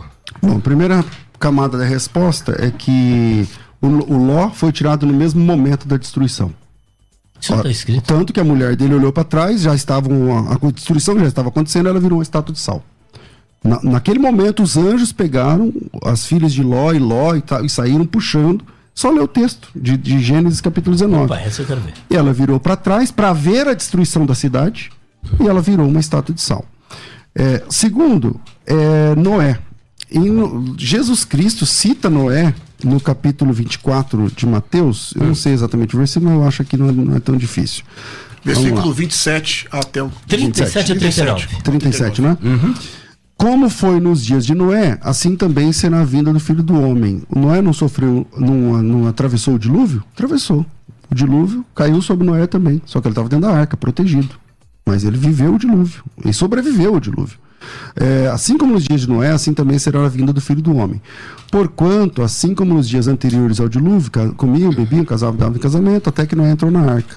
E não perceberam quando veio o dilúvio e levou a todos. Assim será também na vinda do filho do homem. Então a igreja está percebida, ah, o Noé estava. O Noé sabia o que ia acontecer, assim como a igreja sabe o que vai acontecer. Não é surpresa para a igreja, mas é surpresa para o mundo. Então, assim como foram nos di- nos dias de Noé, assim também será com o- a vinda do- de Jesus Cristo. Olha, é, aqui na minha Bíblia, em Gênesis capítulo 19, versículo 16, está escrito assim: olha. Ele, porém, demorava. Ó, e ao amanhecer, 19 15. Os anjos apertaram com Ló, dizendo: Levanta-te, toma tua mulher e tuas duas filhas, que aqui estão, para que não pereças na injustiça desta cidade. Ele, porém, demorava-se, e aqueles varões lhe pegaram pela mão. Isso. E, é, e pela mão de sua mulher e pela mão de suas duas filhas, sendo-lhe o Senhor misericordioso. Que versículo que é agora? É, é o 16. E tiraram-no e puseram-no fora da cidade. Exato. Ó, fora da cidade. Agora, olha só o versículo 17. E aconteceu que, tirando-os fora, disse: Escapa-te por tua vida, não olhes para trás de ti e não pares em toda esta campina. Escapa lá para o monte para que não pereças. Então perceba que ele já estava fora da cidade de Sodoma e Gomorra. Mas é no mesmo dia. Então, mas ele estava fora. Mas o que eu disse Não, foi mas é no não, mesmo dia. não, mas então, não então- importa se é no mesmo dia. Por exemplo, se a grande tribulação, vamos supor, o Senhor vai arrebatar a igreja da hora e, e logo após Então, Elias, acontecer ó, a grande tribulação, Agora vou foi tirado antes. É uma pergunta, Ah, vamos lá. É. Em Apocalipse capítulo 2, versículo 10, está dizendo assim: vocês vão ter tribulação por 10 dias, Uhum. sereis atribulados, tal, sejam fiéis até a morte. A experiência de um santo de Deus nem sempre é a experiência de outro santo de Deus. Então você falar, mas e Ló? Mas quem disse que Ló tem a ver com alguma questão escatológica na Bíblia Sagrada? Então, aonde é que Jesus ou algum apóstolo atrelou a experiência de Ló com a experiência da igreja no tempo do fim? Não. Mas mesmo assim, o Ló foi tirado no mesmo dia do- É, da destruição mas da foi cidade. tirado. Não, mas a, a minha questão, a, rapidinho? a minha questão é Então, o a seguinte. cidade foi destruída assim como o mundo vai ser, Isto. e a igreja vai ser arrebatada. Só que a questão não é se foi no mesmo dia, é se foi antes ou depois. E ele foi tirado antes da Então, mas destruição. o Ló, ok, Antes. ok, mas É o que, que o isso. Ló tem a ver com a grande Isso, tribulação? não, eu eu só dei um exemplo, porque o pastor afirmou que ele, Foi que ele ainda estava, ele estava lá. É, foi tirado enquanto as- É. quando começou a destruição, ele foi lá e pegou e acelerou. Não, ele não foi tirado do meio, não. Ele foi tirado antes. Então, ele é isso que eu quero dizer. Pastor, Do mesmo penso, por que, jeito. que os anjos tiveram que acelerar o Ló e pegar pela mão e puxar? Então, mas ele já não estava mais na cidade. Ó, olha lá, ó. ter- olha aqui, que olha aqui. o debate dos dois, É só aqui, É, ó. então era uma pergunta, mas Era agora virou um pergunta. debate. É, virou Deixa um eu só- debate. o pastor Ele foi tirado antes.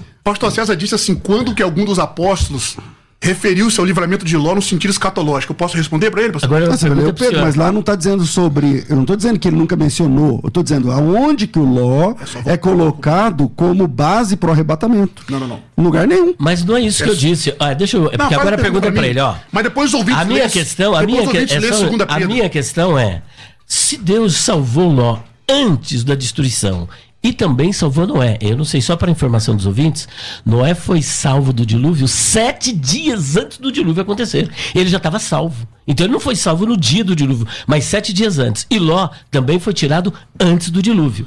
Agora, a minha pergunta para o senhor é a seguinte: se a igreja não passará pela grande tribulação, como é que o senhor lida com o texto de Mateus capítulo 24, versículo 29 a 34, que parece sugerir que a igreja será arrebatada depois da grande tribulação? Então tá. Primeiramente eu vou ler o texto. Pode ser Ó, dizer que eu fui favorável. Vamos lá. Esse Vamos ver se você vai fazer com ele a mesma coisa que você fez comigo. Esse Claro, texto, Ó, olha, que fique bem claro. Esse texto aqui é significativamente fácil pro pré-tribulacionismo. Sem prepotência. Vamos ler o texto?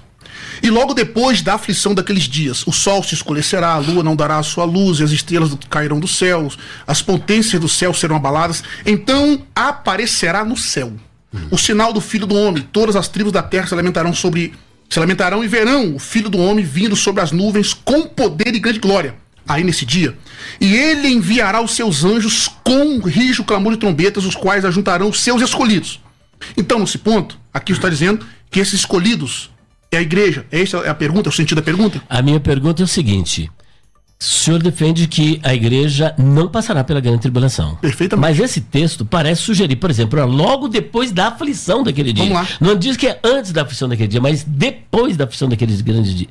É que tudo isso vai acontecer. Como é que o senhor lida com isso? Tá, eu preciso entender, primeiramente, Mateus, todo o seu capítulo. No verso 3, nós temos três perguntas dos discípulos para Cristo. E a aflição é uma reportagem ao capítulo 24, versículo 21. Sim. A grande ame, é, eclipses. Sim. Como nunca, não é tribulações como o senhor alegou no início. É a grande tribulação. Sim, sim, sim. Perfeito. Vamos lá. No verso 3, nós temos três perguntas para os discípulos, pessoal. Eles chamam Jesus no particular, está no particular com eles, eles fazem o seguinte: Dize-nos, quando acontecerão estas coisas, que sinais ou sinal haverá da tua vinda e do fim do mundo. Embora o termo mundo ali não seria uma boa tradução para o termo aion, seria mais, seria melhor traduzido como era. Então nós temos três perguntas. Quando acontecerão estas coisas? A anaforia do texto aponta para o que Jesus tinha dito sobre a destruição do templo, correto? Aí Jesus começa a responder, não em ordem cronológica. Agora, Mateus capítulo 24, para eu ser mais sucinto, no verso de número 20, os eleitos no contexto aqui, eles não, eles são judeus que são instruídos por Jesus a fugir no sábado. Aqui ele está tratando da segunda vinda de Cristo em glória. Só lê o verso 20. E que ouvirão falar dos falsos cristos, versos 23 e 24. E que ouvirão que o Cristo pode estar no deserto. Para concluir, pastor, o filho do homem, que é um título messiânico, nunca em referen nunca foi usado em referência à igreja será visto por todas as tribos da terra, vindo do céu. E nesse dia, ele vai reunir os seus eleitos. O, termo ali, o adjetivo é clectos, ok? No verso 30 e 31. Por contexto, esse aqui é Israel. Então está tratando da segunda vinda de Cristo em glória. Aí quando nós então, vamos continuar a leitura do texto, nós vamos chegar, por exemplo, em Mateus capítulo 25. E depois, no final, haverá ali a separação. Pastor, se a igreja tiver sido arrebatada depois, não tiver sido arrebatada antes da grande tribulação, como que vai ficar o restante do pessoal para ficar aqui durante o milênio? Como que vai ficar aqui o pessoal? Só continua lendo. Mateus 24 não termina ali. Tem o 24 e o 25. Então, para o senhor ali, não é o arrebatamento da igreja. De forma nenhuma. Não tem ali a igreja sendo O tirada. que, da- que seria então, se não é o arrebatamento? Parece-me que é tudo muito parecido. Vem anjos, tem toque de trombeta, tem Jesus aparecendo e, e- e não é. Respondo com tamanha facilidade também. É. Nós temos três tipos de trombetas ali nesse sentido, não aqui no texto. Aqui nós temos uma. Essa trombeta é a trombeta para Israel. A trombeta de 1 Coríntios, capítulo 15, é a trombeta para a igreja, que é o sinal para a transformação, ressurreição dos mortos, transformação dos santos, dos, dos que estiverem vivos. E tem a trombeta ou as trombetas de Apocalipse. Três tipos, escatologicamente falando. Correto? Agora, aqui nesse texto, nós não vamos conseguir encontrar, é uma dificuldade que eu vejo nesse texto. Eu estou sendo sincero aqui nesse de verdade. Eu vejo dificuldade aqui para nós vermos a ressurreição dos mortos, a transformação dos santos. É só nós pegarmos lendo Mateus 24 todinho e o 25, compararmos com João capítulo 14, 1 Coríntios capítulo 15, ah, Tessalonicenses capítulo 4. É só comparar. Não tem esses elementos aqui. Muito bem. Eu não descarto, pastor. Rapidinho, deixa eu falar. Não descarto aqui, de fato, é a segunda vinda de Cristo em glória. Em glória. Negar isso é legal o texto. Bom, nós já estamos caminhando aí para os, a não ser que vocês queiram ir até as 14, né? Pastor César, vamos para as considerações? O que, que vocês acham, né? Ou querem continuar? Pastor É, quer dizer, eu vou. é, Vai, porque o- cada bloco Tá foi iniciado pelo pastor Por ele, é. Eu então vou encerrar e depois a gente faz as considerações finais. É que agora foi fica- invertido. Não, é que foi invertido. É verdade, Nesse bloco, o senhor, O senhor começou, e ele terminou. Exato. Não foi assim. mas- Foi. É, não é, o senhor foi. come- foi, eu fiz a primeira pergunta pro Não, mas senhor. é que assim, quando virou, foi- quando, veio, quando veio direto pro YouTube, É. o assunto é ele que tava falando. Mas tudo bem, eu- ele pode falar então, continuar. Não, não. Pode, Pode, pode, pode falar. Posso? É. Então vamos lá. É, Mateus capítulo 24, versículo 29, veja só.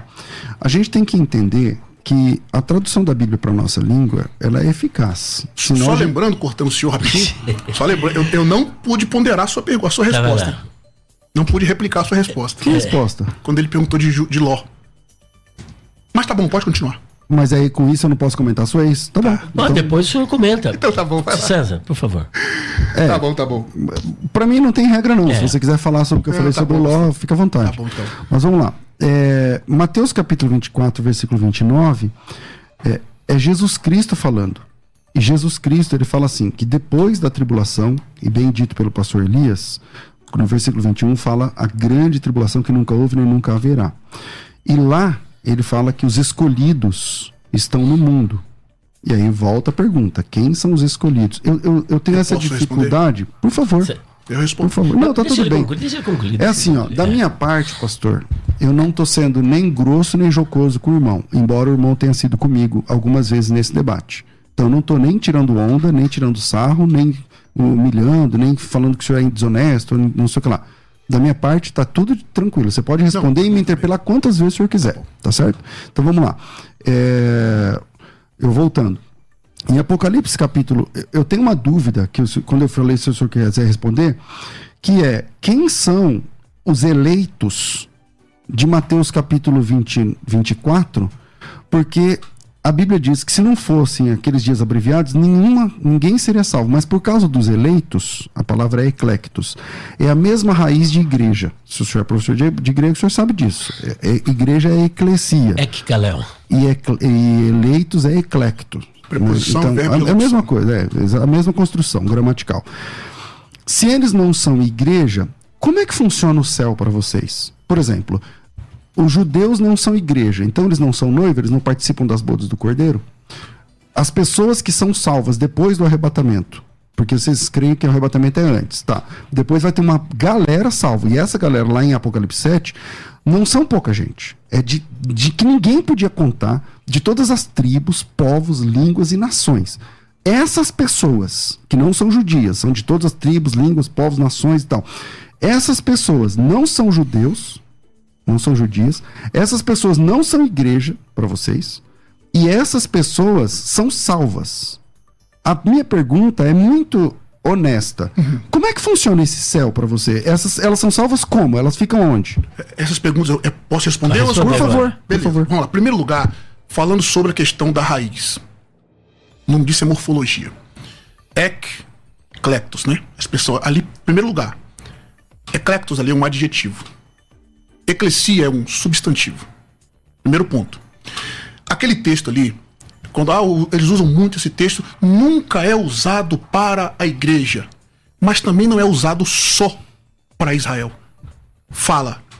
Não O- é, o eclecto, é, nu- não, nunca é usado para Israel, aliás. Isso, nunca é usado para Israel, sempre a igreja, Só é. troquei aqui os argumentos, mas deixa eu. Não, eu entendi, tá Entendeu, certo. Né? Isso. Beleza.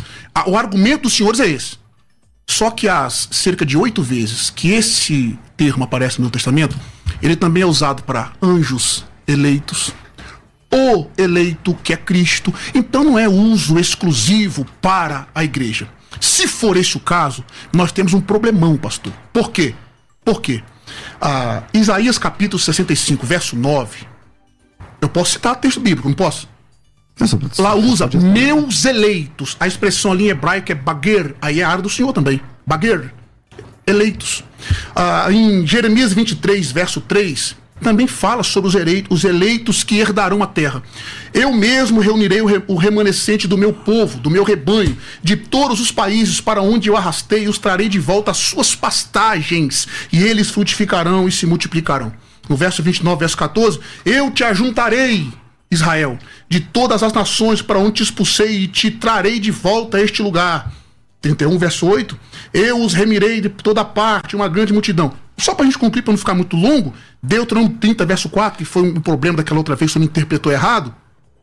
Ó, desde os confins da terra, dali o Senhor teu Deus te reunirá, no caso de Israel. Então o que eu estou dizendo é que, em primeiro lugar, os eleitos ali não é exclusividade da igreja. Aqueles eleitos não, não são igreja. Ali se refere a Israel, pastor. Agora, sua segunda pergunta. Eu, eu fiz duas perguntas. A primeira parte é: eleitos. O senhor citou vários textos, todos no Antigo Testamento. O Antigo Testamento é hebraico. Não Sem serve. dúvida. A palavra eclectos é no Novo Testamento. No Novo Testamento é sempre a igreja. Ou quando é anjo, tudo bem, mas é sempre a igreja. Quando é pessoa de carne e osso, é sempre a igreja. A, a segunda pergunta é a mais importante. Eu fiz ela no primeiro bloco, mas eu não tive a resposta. A ideia é: se eles não são Israel, se eles não são igreja, Como é que funciona essa salvação? Eles ficam onde na eternidade? Vamos lá. Parece que essa pergunta que o senhor faz é, é difícil para o pré-responder. De fato, não é difícil, pastor. Uhum. Na outra oportunidade que nós tivemos aqui, na, na verdade, no outro bloco desse debate agora, não deu tempo de responder, porque o senhor não tem agora dá, também. vamos lá. Beleza. Primeiro ponto, eles vão ser, a pergunta é, a salvação durante a grande tribulação.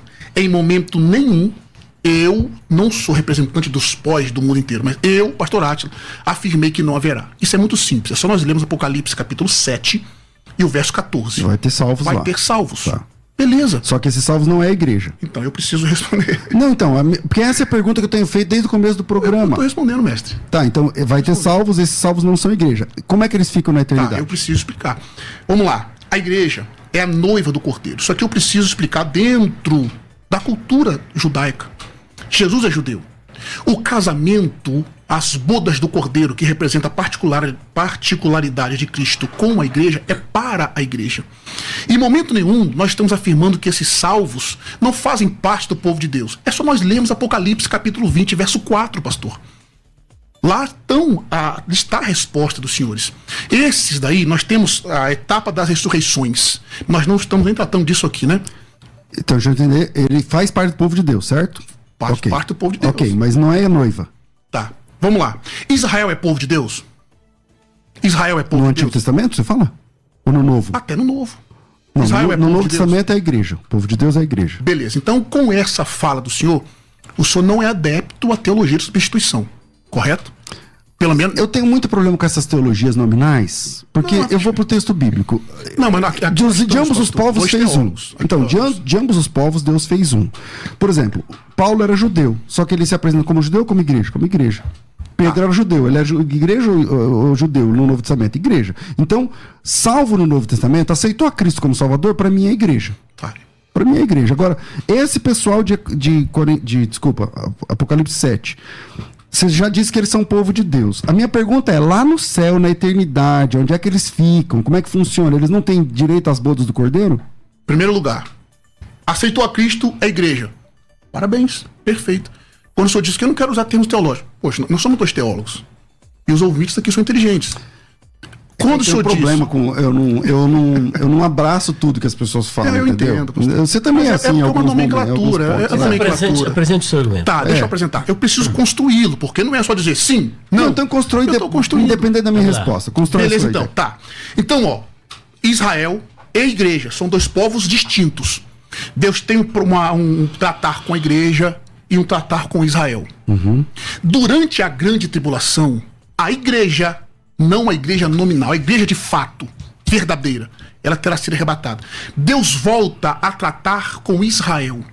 Durante aquele período, Deus está preparando Israel e os gentios que estiverem durante a grande tribulação, e possivelmente vai ter crentes ali que estavam, enfim, Que vão se arrepender e tal, tudo Beleza. Aí vai ter salvação, correto? Uhum. Vai ter as bodas do cordeiro de Apocalipse, capítulo 19, verso 7, e sem provocar, o que é difícil pro pós explicar quando que vai ser as bodas do cordeiro, o tribunal de Cristo, a igreja sendo apresentada para Cristo. É difícil. Eu não vejo dificuldade nenhuma, mas foca na sua É resposta. Só lá, só argumentos. Tá. Não vejo dificuldade, pastor, uma benção. Vamos lá. Então, é, tá. A tribulação é o tratar de Deus com Israel para quê? Para preparar Israel para receber o reino de Daniel, capítulo 7. A primeira pergunta que o senhor fez, que o senhor não- eu não consegui responder por causa do tempo, o senhor não deixou bem, eu falar. bem, segue aí. Que receberão o reino futuro. É Deus preparando Israel. A grande tribulação, pastor, ela tem dois objetivos: preparar Israel para receber o reino, que é o milênio, certo? E povoar o milênio com aqueles que vão se converter durante a grande tribulação. Então, aqueles salvos, eles não fazem parte da igreja do arrebatamento. Agora, como vai ser? Que é a sua pergunta. Como vai ser? Isso. Tá. Eles vão estar no céu? Apocalipse 7,14 diz. Estão lá. Tá, Esses são os que vieram da, ouvindo da grande tribulação. Então lá no céu tem povos diferentes. Não, não é- salvos. não é porque essa. um é a igreja, outro é Israel. Outro é esse pessoal aqui, que nem é a igreja, nem é Israel, e é todo mundo. Você crê assim também? Agora é também. eu, eu respondendo. Vamos lá. Aí, ah, tudo bem, agora deixa eu, eu- eu- Porque assim, Nesse contexto, então, a minha pergunta é: eles participam ou não participam das Posso bodas falar do o que eu cordeiro? creio, então? Peraí. Nesse- Pô, Então, eles participam ou não das bodas do cordeiro? As bodas do cordeiro. Vou dizer de novo. Que é a noiva, né? Então, é, as bodas do cordeiro, pastor. É para igreja. Eu preciso fazer uma distinção aqui entre. Talvez seja algo. Para alguns novo, embora não é novo. Existe diferença das bodas do cordeiro e a ceia das bodas do cordeiro, pastor. Eita. As bodas do cordeiro, a gente pode trabalhar. As bodas do cordeiro é para a igreja, Que é a noiva. que é a noiva. A ceia das bodas do O cordeiro, apóstolo Paulo faz parte? sem dúvida, ele crê em Cristo. Mas ele não é judeu? Oxe, em Cristo. Então, quando a pessoa se converte, ela não vira igreja? Porque se o Cristo. apóstolo Paulo faz Mas, parte mestre, da vamos lá, igreja. Vamos lá, vamos lá. Isso, isso aqui é coisa muito séria, pessoal. Eu não Ah. estou brincando aqui, descontraindo, mas é muito sério. Olha só, existem algumas alianças que Deus cumprirá literalmente com a nação de Israel. Nós não podemos confundir, pastor, escatologia nacional com escatologia individual. Em Cristo, tanto, vamos supor que eu fosse judeu, eu crio em Cristo, eu sou igreja como o Senhor. Exatamente. Só que há- Exatamente. Pronto. Só que há uma, uma, uma escatologia para a nação de Israel. Muito simples. Romanos 10, 11 12. Pass, é, 9, 9, 10 10, e 11. 11. 9, 10 e 11. Passado de Israel no capítulo 9, presente de Israel no capítulo 10, futuro de Israel no capítulo 11. Todo Israel será salvo. Que Israel quer ir lá? A nação, pastor. Então, escatologia todos os nacional. judeus são salvos? Olha, aquele período da grande tribulação. É uma promessa Naquele que Deus período, fez. todos os judeus serão salvos. Crê aliança, assim? aliança que Deus fez com Abraão, correto? Aliança abraâmica que ele promete a terra todinho. Aliança que Deus fez com a Palestina que ele promete. Aliança davídica de um rei que vai reinar literalmente no milênio. então vamos lá. E a nova aliança. Ó, a primeira aliança de Abraão, lá em Gálatas está dizendo que nós somos os verdadeiros descendentes de Abraão. A aliança que Deus fez, qual a segunda que o senhor falou? Le- é- Faz só um favorzinho. Gálatas 3, verso 7. Vamos lá, vamos lá. Porque Meu Deus. eu acredito que essa posição nem os pré-tribulacionistas Não, vamos lá, têm, tá? vamos lá, não Mas tem? O, o Elias falou que vai falar aqui, vamos lá. Sabei, pois, que os da fé são é que são filhos de Abraão. Vou ler um pouquinho antes, ó. É o caso de Abraão, que creu em Deus, e isto foi imputado como justiça. Sabei, pois, que os da fé cristã é que são os filhos de Abraão. Está lendo Gálatas 3, verso 7, 8 e 9? Sim, eu, tô lendo no 7 ainda. Tá bom, tá bom. Ora, tendo a escritura previsto que Deus justificaria pela fé os gentios, anunciou o evangelho a Abraão. Em ti serão abençoados todos os povos, de modo que os da fé que são abençoados, os da fé são abençoados com o crente Abraão. Abençoado Ou seja, como? Abençoado com... Rapidinho, eu, tô respondendo, tô te usando, só ler o texto para mim. Abençoado com o crente Abraão. Uhum. A expressão usada ali, grave bem, a expressão ali é sin to pisto Abraão. Sin é de onde vem a palavra sinergismo. Junto. Então eles não vão- ser abençoados, a igreja vai ser abençoada com o crente Abraão.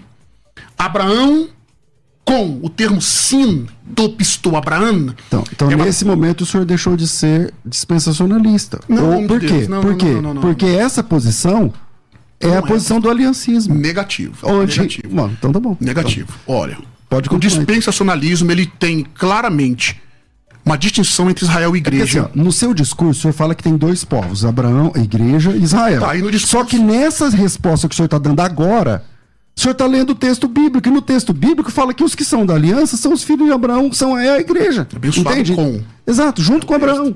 Junto com Abraão, exatamente, é a mas, igreja. Mas é, é o mesmo povo? E Abraão é chamado de crente aí. É o mesmo Sim. povo agora. Não, mestre. A- De ambos os povos fez um. Derrubou, as derrubou a parede da separação entre eles, de ambos os povos fez um. Deus tem um povo. Em Gênesis capítulo 13, Deus pediu para Abraão contar a areia da terra, correto? Em Gênesis 15, ele Do mandou mar, né? Abraão- Da praia. Da, da praia. Em Gênesis 15, mandou contar as estrelas do céu.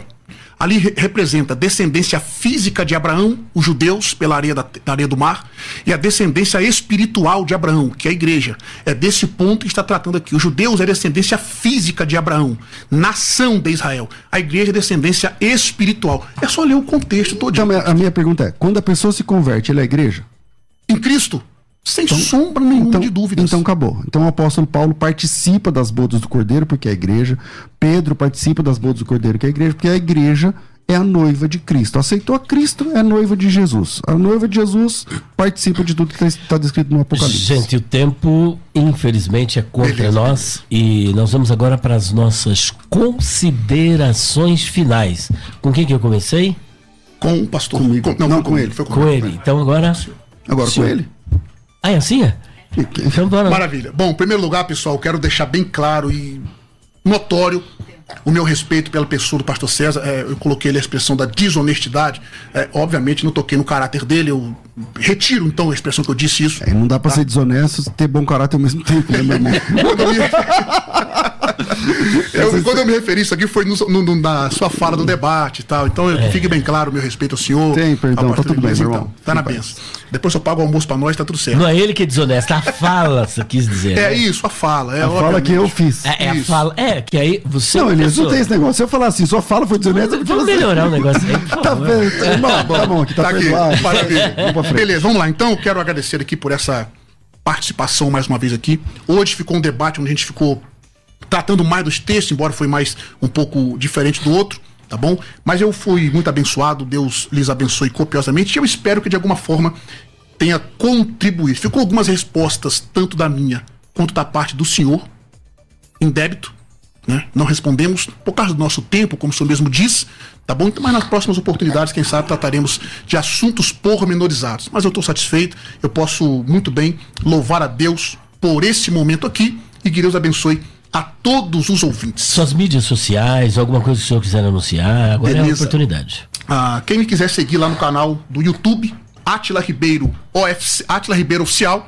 meu Instagram, PR Atila Ribeiro OFC, acompanha a gente por lá, ore por nós. Meu Instituto Teológico, Instituto Teológico Dinamis também, tá lá no Instagram. Entre lá, vai ser um privilégio ter você conosco. Deus abençoe. Pastor César.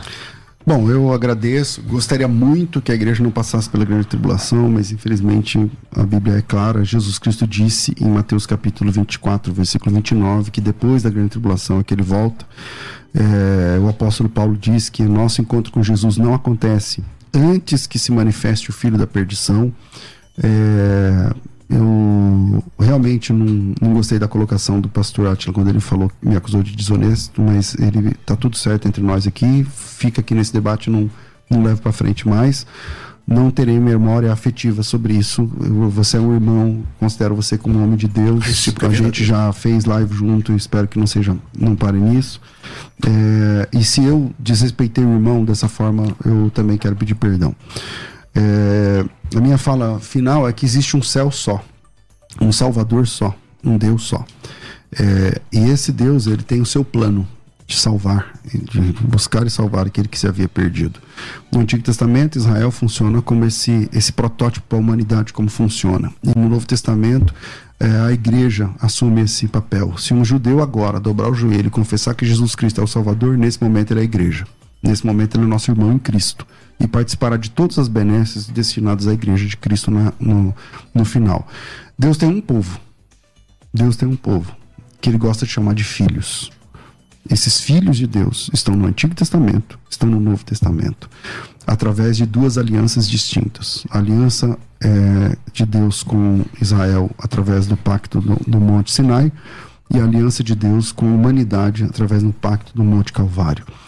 É, e a partir desse, desse, dessa, desse momento, derruba-se a parede de separação entre eles, e quando Cornélio dobra o seu joelho, ali a porta da graça se alcança, alcança os pagãos, inclusive a mim, inclusive a vocês, porque nós também éramos pagãos, gentios, por assim dizer. Eu prefiro falar pagão, que é um nome mais, menos técnico. E por causa dessa graça, dessa porta aberta, escancarada, e de tanta graça e de tanto amor é que nós fomos alcançados. Deus abençoe. Eh, Quem quiser me seguir, todas as minhas redes sociais é César Cavalcante. Meu nome começa com S na digitação aí quando for me procurar, procura S-E-Z-A-R, César Cavalcante, para enganar o inimigo, porque o inimigo vai pela ordem alfabética e o Átila começa com A. Meu Deus Ele vai céu. primeiro no Átila, o meu tá lá na letra S. Então, arroba César Cavalcante no Facebook, no Instagram, no YouTube e tudo mais. E no final a gente É. está aqui providenciando o almoço. E por falar nisso, o senhor não é batizado, né, pastor César? Na igreja católica, né? Eu não. é, Você foi batizado na igreja católica? Ah, Você foi, Elias? Você foi batizado? Então você paga. Você vai pagar. Jogando pra cima de mim, Tá olha só. vendo, né, rapaz? Você não pode fazer isso. Eu que te ensinei. Meus queridos, olha, um, assim, um debate muito gostoso. Eu fiquei só aqui, viu? Só vendo as pancadas de lá e de cá. Que benção maravilhosa. Espero que tenha mais um debate como esse. Deus abençoe a todos vocês. E até o próximo debate. Querendo Deus, um beijo no coração de todos. Um abraço para todos os meus amigos do Instagram e do YouTube PR Elias Soares Oficial. Você ouviu Debates na Musical FM. Dentro de alguns minutos, este programa estará disponível no seu aplicativo de podcast. Basta digitar Debates Musical FM e ouvir a qualquer momento, quantas vezes quiser. Disponível para Spotify, Deezer e outros tocadores da Apple e Android.